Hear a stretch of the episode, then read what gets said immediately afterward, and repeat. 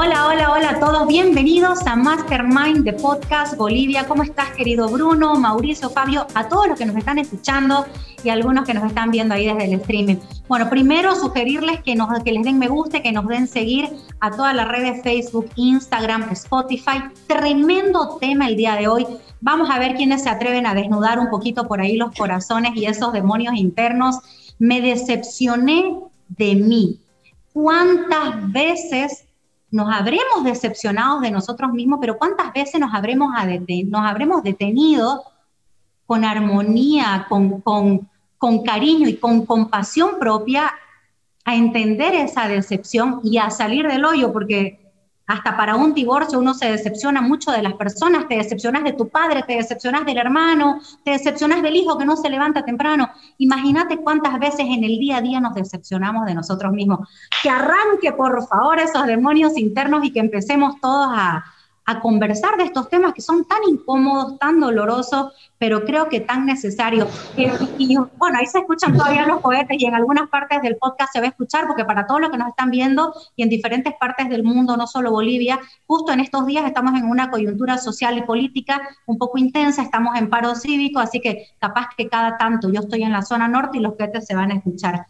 Así que chicos, uy, la decepción, tremendo tema que hemos elegido el día de hoy, ¿no? Así es, Ale. De verdad que un tema para algunos muy incómodo, para, otros, para otras personas incluso vergonzoso exponerse a hablarlo, pero estoy seguro que hoy vamos a sacarle mucho aprendizaje de las experiencias de cada uno no solamente para saber cómo llevar este tema, porque la decepción no es algo que te pasa en cinco minutos, puedes vivir decepcionado días, semanas, incluso años, sino también para saber cómo manejarlo para salir del reto, pero sobre todo buscándole el aprendizaje, ¿no?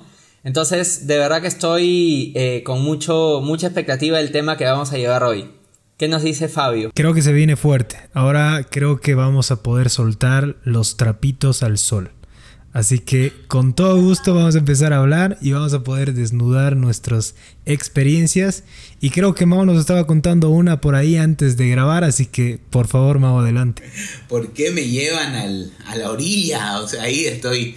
No, lo que, lo que justamente les estaba contando era de en esos momentos de que uno se decepciona de uno, muchas veces tienen que ver con circunstancias que por ahí no son hasta provocadas por uno, pero con el tiempo, y es muy redundante mi, la palabra uno, se da cuenta de que sí, efectivamente nosotros este, en esos momentos eh, nos decepcionamos. De mí yo les contaba, al, en el momento y en donde yo quebro sociedad en mi anterior emprendimiento con, la persona que en ese entonces era mi socio, obviamente que me dolió, la pasé muy mal, no tuve tiempo también como de, la, de, detenerme a decir, este, estoy deprimido o, o, nada, fue todo muy rápido. Y ya pasaban los años y me daba cuenta de que estaba decepcionado de mí porque sentía que no había escogido bien, porque sentía que, que yo también estaba poniendo mucho cuando se me decía lo contrario. Y eso para mí fue un puntapié para, para poder darme cuenta de que más bien podía lograrlo solo. Obviamente que cuesta trabajo, cuesta preparación, cuesta experiencia, pero ese fue uno de los episodios en estos 35 años que puedo decir que sí me decepcioné de mí, pero porque en ese momento lo veía una mala elección, pero hoy te puedo, les puedo contar a ustedes y a todas las personas que nos están escuchando que me siento orgulloso de ese momento de decepción de mí, porque me llevó a ser mejor como persona, como emprendedor, como como como una un ser humano que entiende también al otro desde otro lugar, de decir que para mí esa fue una oportunidad de ser mejor gracias a esa decepción de mí. No sé si, si medio lo expliqué bien o, o, o, los chipé un poquito. Por, por, pero sí me sucedió eso. Fue un momento que me decepcioné, pero hoy estoy orgulloso de esa decepción. Mira que, que, cuando uno toca el tema, yo he estado leyendo bastante al respecto de este tema. Creería que el género me ayuda un montón, porque evidentemente las mujeres creo que somos mucho más autocríticas de nosotras mismas que del entorno en particular. Entonces, por ahí eh, todo el tiempo sentimos esa presión de hacer absolutamente todo lo que se tenga que hacer, ya sea como mamá, como esposa, como empresaria, eh, como hermana, como hija, como socia, como todo, eh, estas estúpidas situaciones impuestas por la sociedad que tenés que llegar a estándares infrahumanos, digámoslo así. Entonces, por ahí creo que es donde la decepción de uno mismo llega, porque te impones situaciones, no sé de dónde aparecen, pero simplemente uno se las impone. Y ahora que te escucho eh, exponer tu tema en particular que te llevó a sentirte que te decepcionaste de vos mismo, en el momento que estabas pasando esta incomodidad y este dolor, que te puede durar tres días como te puede durar dos, tres años. Y estas situaciones pasan, creería yo, cuando uno no las conversa. ¿Cuáles fueron bueno, eh, para que todos sepan, el día de hoy decidieron de manera unánime que sea yo la, como que la, que la corregidora del asunto, así que voy a empezar a hacer preguntas, me siento una obra, por Dios, la obra rubia. Entonces, pero te pregunto, porque quiero también entender tu psiquis, eh, estoy rodeada también de hombres, mi marido, mi padre, amigos, ¿me entendés? Y uno quiere aprender a entender como mujer, y la que nos están escuchando en casa, capaz que entender al socio o al marido cuando llegue frustrado, decepcionado de sí mismo, y seguramente que el hombre lo toma muy de interna. ¿Cuáles fueron tus sentimientos, Mauri? Porque estás hablando de una decepción tuya, pero a nivel laboral. ¿Cuáles fueron tus sentimientos más intensos, más incómodos, más doloridos en el momento de la ruptura en la sociedad? Obviamente la frustración. Creo que eh, realmente esa fue... El, y el tema de decir, ok, éramos dos, ahora cómo encaro esto yo solo, o sea, el miedo, el desafío también. Entonces, esas fueron como las dos sensaciones más fuertes que sentí en ese momento. Que vuelvo a repetirle, que hoy día em, más bien las abracé tanto porque realmente me hicieron ser mejor justamente esas dos sensaciones. Vos sabés que escuchando un podcast que se lo sugiero a todos de Pilar Sordo que se llama Me decepcioné de mí, en estos temitas ella habla de dos puntos en particular y habla de la autoestima y la capacidad son dos situaciones fundamentales cuando uno se decepciona de uno mismo, es porque o el autoestima en ese momento por las circunstancias de quiebre, vos quebrás después de meses de haber estado mal, no es de un día para otro, entonces la autoestima se te va moviendo mucho y también junto con ella se te va metiendo a la cabeza, creería yo, el tema de la falta de capacidad. ¿Qué, qué opinan Bruno y, Fabio? Perdón, perdón, ahí me gustaría decir algo, pero este tipo de acciones también te, te, terminan, eh, te, te ayudan a convertirte en una persona resiliente. Y eso para mí es algo clave. A futuro, después de haber... A futuro, claro. Exactamente. Exactamente. Ahí es clave resaltar que no todas las personas que pasan por una decepción de, de uno mismo salen, salen a flote, salen adelante con eso. Y Ale nos mencionaba algunas herramientas como el, como el fortalecer la autoestima que de verdad ayudan muchísimo, ¿no? Son como que la guía, la ruta. Eh, de hecho, la decepción de uno mismo viene por no tener un, autoestima sólido. Yo me acuerdo de dos ocasiones. Una es este, de adolescente, en realidad, cuando mm, yo reprobé mi segundo año de secundaria. Eh, después de haber hecho una primaria súper brillante, súper buena, en secundaria me, tocó, me tocó un cambio de ciudad, un cambio de colegio y, me aplacé el segundo año de secundaria. Obviamente para, para mí era totalmente inaceptable, era algo que, no estaba dentro de los estándares de, la familia, de los primos, de los, de, los chicos de mi edad. Obviamente no estaba en, en los estándares de mis padres, ¿no? me decepcioné de mí, pero en ese momento quizá yo tenía eh, a, bueno, mis padres que, que, me servían como un soporte, como un respaldo para, para no hundirme. La, edad de la adolescencia es muy compleja.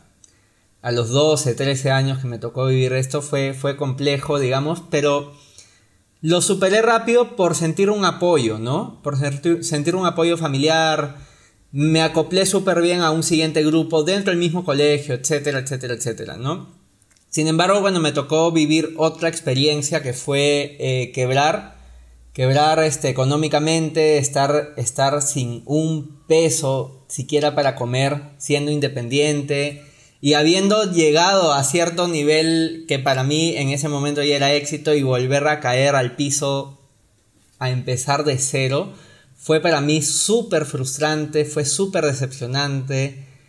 No sabía cómo salir, no sabía ni siquiera a quién contárselo, ¿no? Entonces ahí me, me di cuenta, una vez salí de eso, que intervienen muchos aspectos emocionales. Uno de ellos es cuando te decepcionas de ti mismo te entra un, momento de depresión que no necesariamente se manifiesta llorando todos los días o, o, lo que estamos acostumbrados a ver como depresión, sino se manifiesta en la dejadez, el desgano de no hacer nada. Era como que amanecía, desayunaba a las 11 de la mañana, no me acuerdo si almorzaba, porque si, si tenía almorzaba, si no, no. Llegaba la noche y me volvía a dormir qué sucede. Exactamente. Porque te va pasando el tiempo por arriba tuyo y perdés la noción de. Totalmente. Y, llegas, llegas a, Tienes que encontrarte con personas que te digan, oye, te está pasando esto, esto y esto. Que por lo general son personas que han pasado por lo mismo, ¿no? Entonces es en ese momento que tú, si estás, si eres, si eres capaz de salir de eso, como decía Mauricio, realmente te vuelves una persona mucho más fortalecida, resiliente. Empiezas a trabajar tu amor propio, porque el amor propio no es algo que te pusiste una camiseta y, listo, ya tengo amor propio, es algo que se construye a lo largo de, los días, de los años incluso, ¿no? Y eso te vuelve a dar confianza y te vuelve a dar, eh, digamos, el estima que en algún momento se perdió y, obviamente vuelves a... que se va borrando esa decepción de uno mismo, ¿no? te das cuenta que es simplemente un tropiezo en un largo camino de vida, que, busca, por lo general uno busca ser próspero en la vida, ¿no? Entonces, ese, es un poco lo que yo puedo compartirles en base a, al tema. Me gustaría resaltar algo que dijo Bruno antes que pasemos a que Fabio nos cuente también alguna anécdota. El tema de la contención. En esa época a mí me sucedió exactamente lo mismo eh, cuando era joven. También, como les conté, perdí un año de, colegio y, y obviamente lo que decía también Ale, esta imposición de la sociedad como que uno a esa a esa edad no puede fallar, ¿no? ¿Eh? Y para nada, más bien eh, es el momento de búsqueda y la contención es clave y a veces no, no llega de la familia, pero llega de un amigo o llega hasta de un libro. entonces, a estar despierto para poder entender que a veces la vida, Dios, lo que ustedes quieran creer, te manda señales y agarrarse de eso también. Entonces, este, hay que estar despierto y los que nos toca estar al, lado de poder acompañar a alguien que esté en una situación también eh, de decepción, eso, ayudarlos con las herramientas que tenemos. Para mí eso es muy importante. Perdón chicos, después de un pequeño corte de internet que tuve, quería comentar un poco de Bruno y preguntarte a ti directamente, no sé si ya respondieron a esta pregunta, pero si es que tú encontraste la persona indicada en esa época de tu vida. Em, que te impulsó. O el grupo de amigos que querían ser diferentes, hacer el cambio. Más que una persona, como bien dices, es, es un círculo, ¿no? Es un círculo de personas que, que cada una te va a ir aportando de acuerdo a su experiencia, ¿no? No, no hay como un maestro ascendido que te va a iluminar eh, y te va a dar todas las respuestas, sino uno las va buscando de acuerdo al espacio que necesita aprender en, cierto momento y va, incluso hasta por energía, esto depende en qué creas, pero hasta por energía vas buscando y vas atrayendo a personas que te van a, van a ir sumando, personas que quizás ni te imaginas, pero que te van a ir sumando y dando respuestas según el paso que estés dando. ¿Cuál fue ese clic, Bruno, de realmente tocar fondo? Porque uno toca fondo un buen rato. Pero ¿dónde tome el impulso para empujar eso y salir? ¿Dónde? ¿Quién? ¿Cómo? ¿Cuándo fue el clic? Porque en realidad es más fácil quedarte, ¿no? En el fondo, porque en realidad es, es, es una nube completamente cegadora y te quedas ahí y estás devastado. Procrastinas, solo sales de fiesta o puedes dedicarte al alcohol o macanear, digamos, y entonces estás en otra. Totalmente, totalmente. En mi caso, en, eso, en ese momento, digamos ya de adulto, te hablo de 27 años de edad, yo ya, digamos, había, había decidido eh, dejar lo seguro en, el campo laboral, la, la, empresa que tenía y todo eso. Y primero que nada entender qué originó eso, ¿no? Porque a veces uno, uno, uno se, se va hundiendo y se va decepcionando, pero es importante entender qué es lo que originó la circunstancia, ¿no? En mi caso fue detectar eso primero. En, ese caso fue un mal manejo de finanzas. No es que me quedé sin, sin ingresos, es que mis egresos eran el doble que mis ingresos. Eso por, por un niño de primaria te puede decir, está mal, ¿me entiendes? Entonces era, era, era eso básicamente. Y cómo fui saliendo, digamos, o cómo, cuál fue el clic que me detonó a, salir. En realidad no sé si fue un clic directo o fue algo que paulatinamente me iba sacando, ¿no? No, no hubo un... Me pasó esto y a partir de esto cambió mi vida. No fue tanto así en mi caso.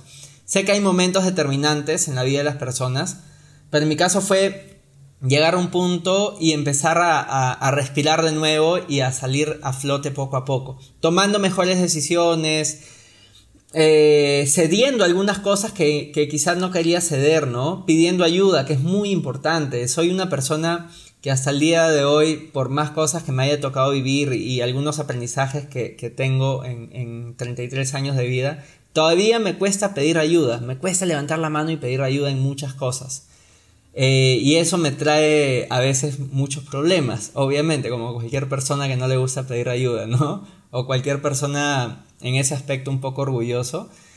Eh, pero sí, me tocó, me tocó pedir ayuda, me tocó hacer cosas diferentes, pensar diferente y, y nada, obligarme a mí mismo a tener una actitud diferente también. Obligado, ¿no? Obligado, o sea, brother, no, o sea, ser fuerte conmigo mismo, creo. Tomar carácter y ser fuerte conmigo mismo para empujarme a mí mismo y no tenía ya ningún respaldo que alguien me diga, ve, tú puedes, tú puedes. Era, era yo mismo el que tenía que hacerlo. Buenísimo, buenísima experiencia. Gracias por compartirnosla, Bruno. En realidad creo que hay muchos que se identifican con una experiencia similar y bueno, en mi caso, en lo personal, casi paso por exactamente lo mismo porque yo igual me aplacé, pero muy chiquito. Entonces fue un poco más complicado. Así que me cambié de colegio y todo ese proceso fue bastante tortuoso. Es el podcast de los aplazados acá. A ver, no sabía eso. Pero bien. Todavía no he contado mis experiencias.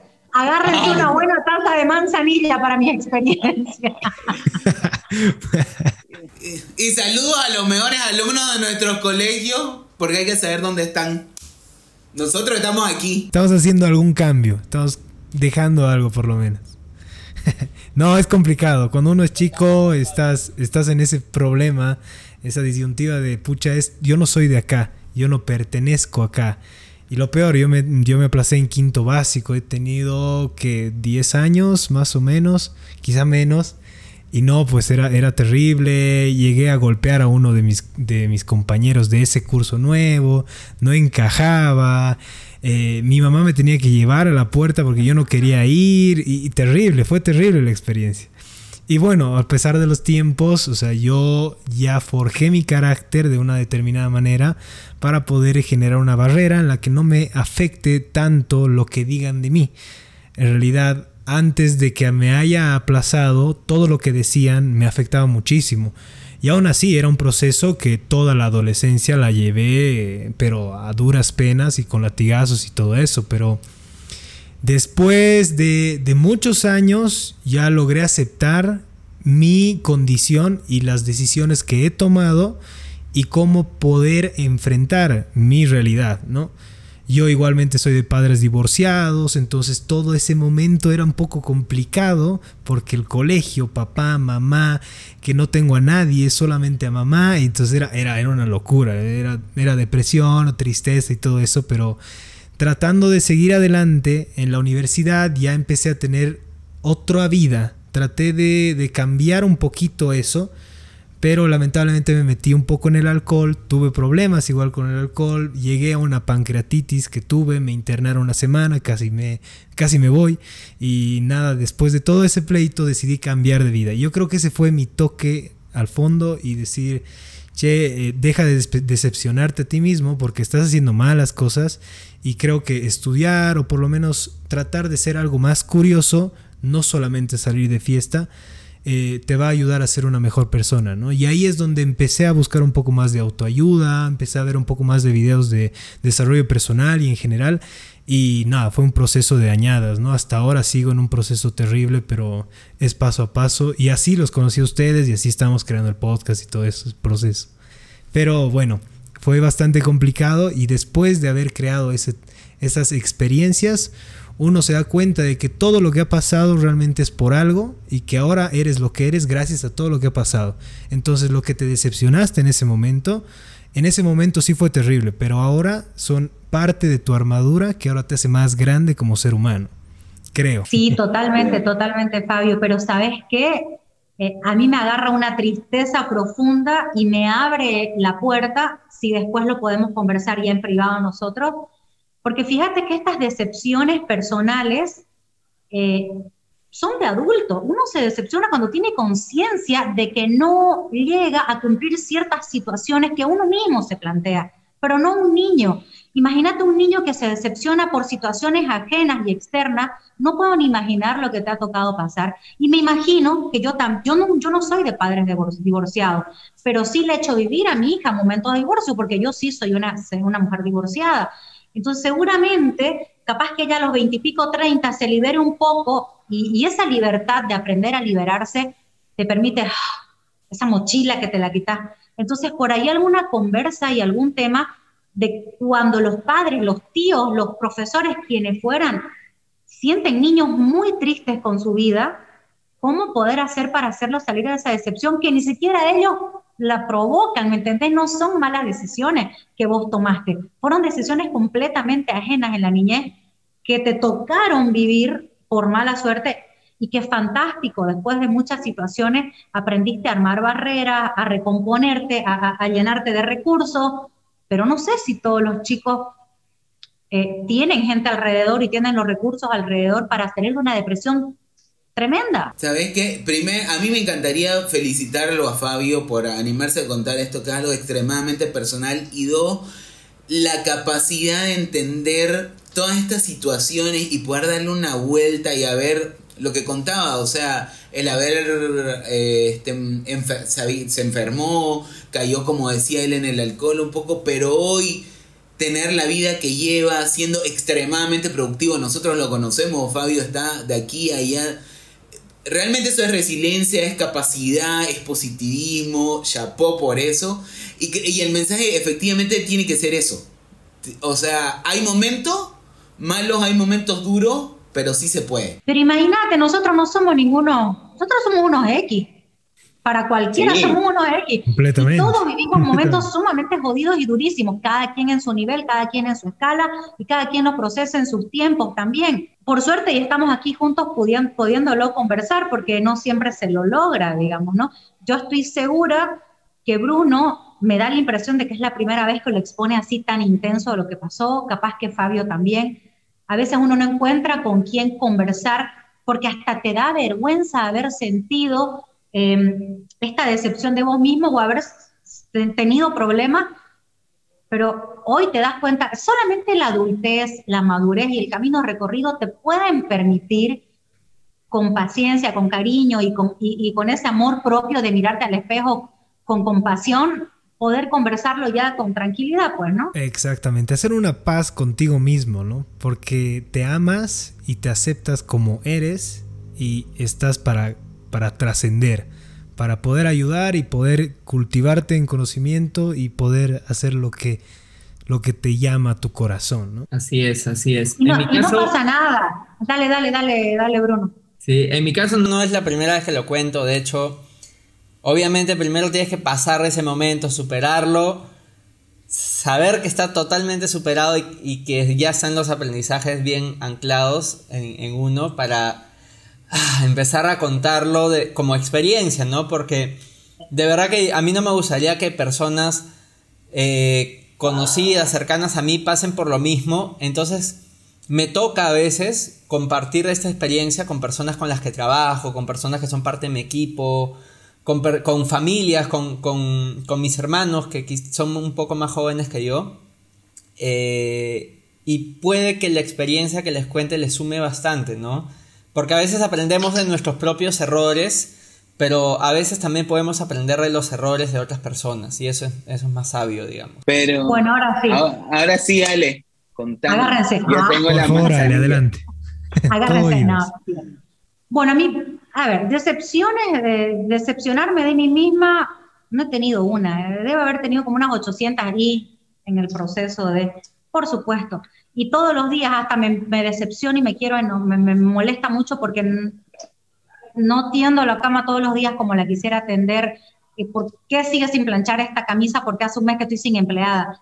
Pero, ¿sabes qué? Y uno se frustra un montón y te das cuenta que son situaciones tan estúpidas, porque son estúpidas.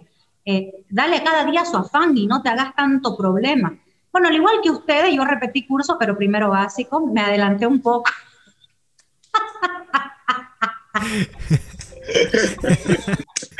No, fue mi culpa. Fue que mi mamá me metió muy rápido al colegio. Creo que tenía cinco y pico. Y en el Marita no te permitían. Así que me hicieron repetir de vuelta el primero básico. Claro. la, la verdad que el colegio fue maravilloso. Siempre fui una alumna eh, muy mal vista en el colegio.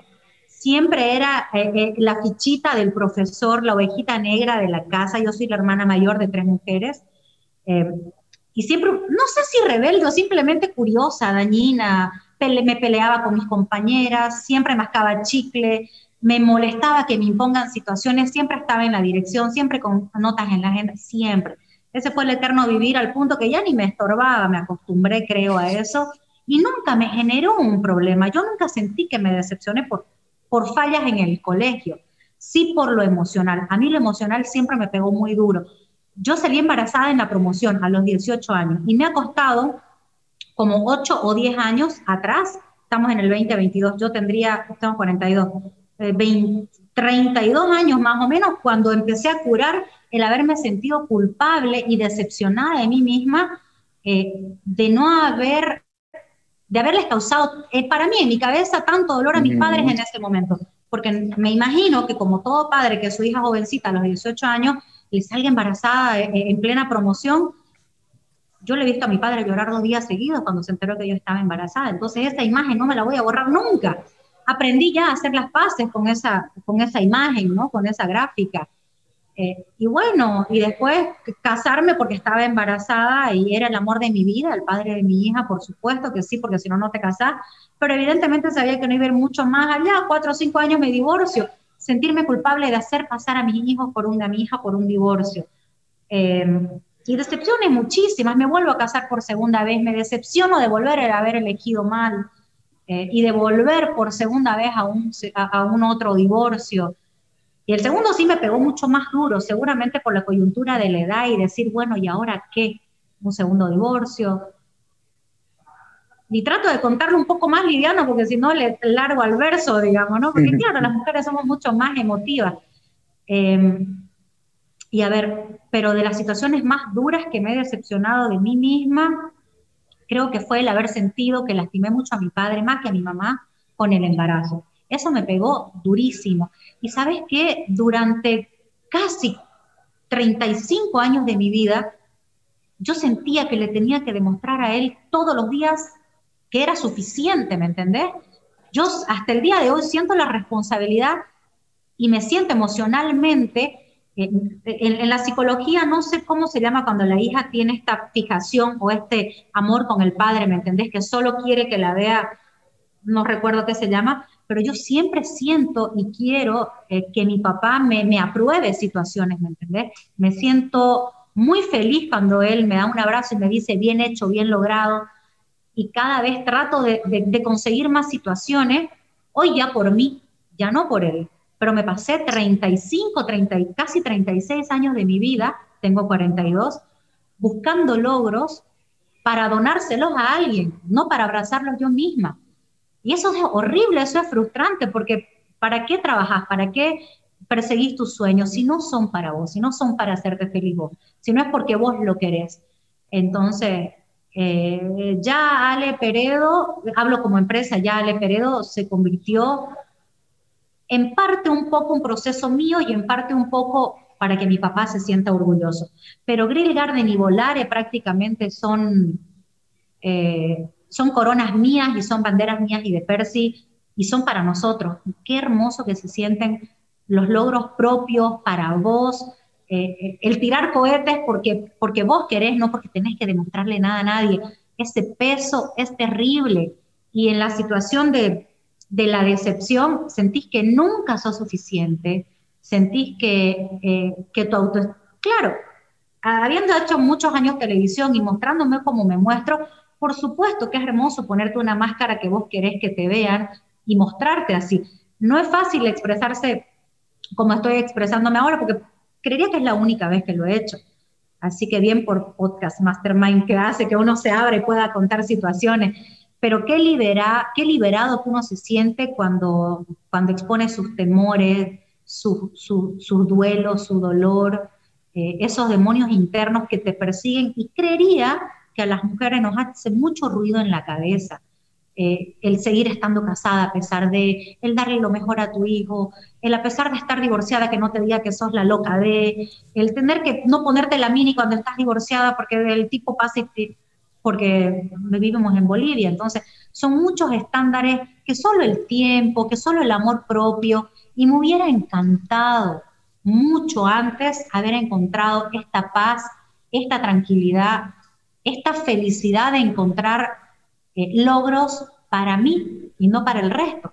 Me hubiera encantado encontrarlo antes. Ahí, Ale, es importantísimo, importantísimo lo que dices respecto a, a poder expresarse con, la confianza de saber que, que, primero que nada, no somos perfectos, no necesitamos mostrar nada que no somos en realidad, ¿no? Eh, eso nos da, nos da muchísima paz interior, como lo decía, muchísima tranquilidad de, vivir tu vida en todos los aspectos, en el profesional, en el familiar, entre amigos, tú mismo como una sola persona, ¿no? Y eso, tener la confianza de no solamente de uno, sino también acá entra algo muy importante, que es la confianza que tienes en tu círculo cercano, en, las personas que te rodean, de mostrar tus vulnerabilidades, mostrar en qué eres vulnerable, sin, sabiendo que las personas que, en las que confías no se van a aprovechar de eso, ¿no? Eh, a mí también comparto mucho ese, ese sentimiento de y esa felicidad de mostrarme tal cual soy, mostrarme como soy al 100%, eh, porque confío en el entorno con el que me muestro de esa forma, ¿no? Y eso de verdad que, que es un camino para buscarlo, porque no siempre es así, no siempre es así, sé que no es así, sé que en mi caso no ha sido así, y también sé lo, la paz que siente uno al, al lograr, al lograr eso, lograr expresarse tal cual uno es. A mí, Ale, particularmente hay algo con que me quiero quedar con lo que dijiste y es eh, que viviste todas estas decepciones como proceso. Y sí terminan siendo eso. O sea, todo esto para llegar a donde estás vos, como decías, y diciendo tu edad, tus 42 años, con proyectos ya consolidados, pisando como estás pisando, eh, realmente ha sido un proceso que te ha llevado a ser mejor. Entonces, animemos a todos a que se puede salir. Posiblemente hay gente que está pasando por situaciones parecidas a las nuestras. Posiblemente hay personas que están pasando cosas muchísimo peores. Pero claramente no somos ejemplos de nada, pero sí somos ejemplos de nuestra vida. Y eso es lo que, esa es nuestra firma, nuestra experiencia. Entonces si a alguien le sirve, y nos, que nos cuenten también su experiencia, que nos encantaría eh, escucharlo, em, comentarlo, o hasta quien dice al día de mañana hasta entrevistar, porque hay historias increíbles. Y de eso un poco nos va a hablar nuestra próxima invitada, que ya estén atentos a redes, que ahí les vamos a contar. Pero nos este episodio pudiera durar cuatro horas fácil. Pero creo que sí, pero creo que, está bonito como para dejar aquí una primera, una primera parte. Una semillita plantada, ¿no? Sí. Mira, yo, yo me fui anotando, me fui anotando algunas cositas porque, porque sé que de esto eh, mucha gente que después nos esté escuchando cuando lo escucha el podcast o cuando lo vea el vivo, se puede ir tomando ciertos apuntes y puede eh, ser un poco más amable con su interna. Mira, creo que lo que dijo Fabio me encantó, de siempre estar alerta y estar atento a las situaciones que te vayan a pasando. También decía Bruno que esta situación de no buscar ayuda creo que va rondando por ahí por un tema de ego, así que sí hay que buscar ayuda, pero sí definitivamente la determinación de tener ganas de salir de esta situación de decepción, eh, hay que encontrarla. Y siempre tenemos que buscar personas que estén alrededor nuestro, que nos sintamos que son capaces de ayudarnos. Cuando a veces no se puede solo, hay que buscar ayuda, amigos, tíos, eh, quien fuera. Así que yo me quedo con estar alerta, dejar el ego de lado, buscar ayuda, determinación para esto. Y en este caso, tanto que estamos hablando de, de los podcasts, busquen, hay un montón de información hermosa. Así es. Así que nada, los invitamos a que nos puedan seguir escuchando. Ya saben que va a haber una continuación de, de este episodio no dejen de estar atentos a nuestras redes, que vamos a estar anunciando una realmente súper, súper invitada. Ahí está nuestro Facebook, Instagram, nuestro canal de YouTube y por supuesto Spotify. Gracias Ale, gracias Bruno, gracias Fabio por un nuevo episodio y nos estamos viendo la próxima. Gracias amigos por escucharnos, que estén bien. Chao, chao. Chao, chao. Nos vemos. Gracias.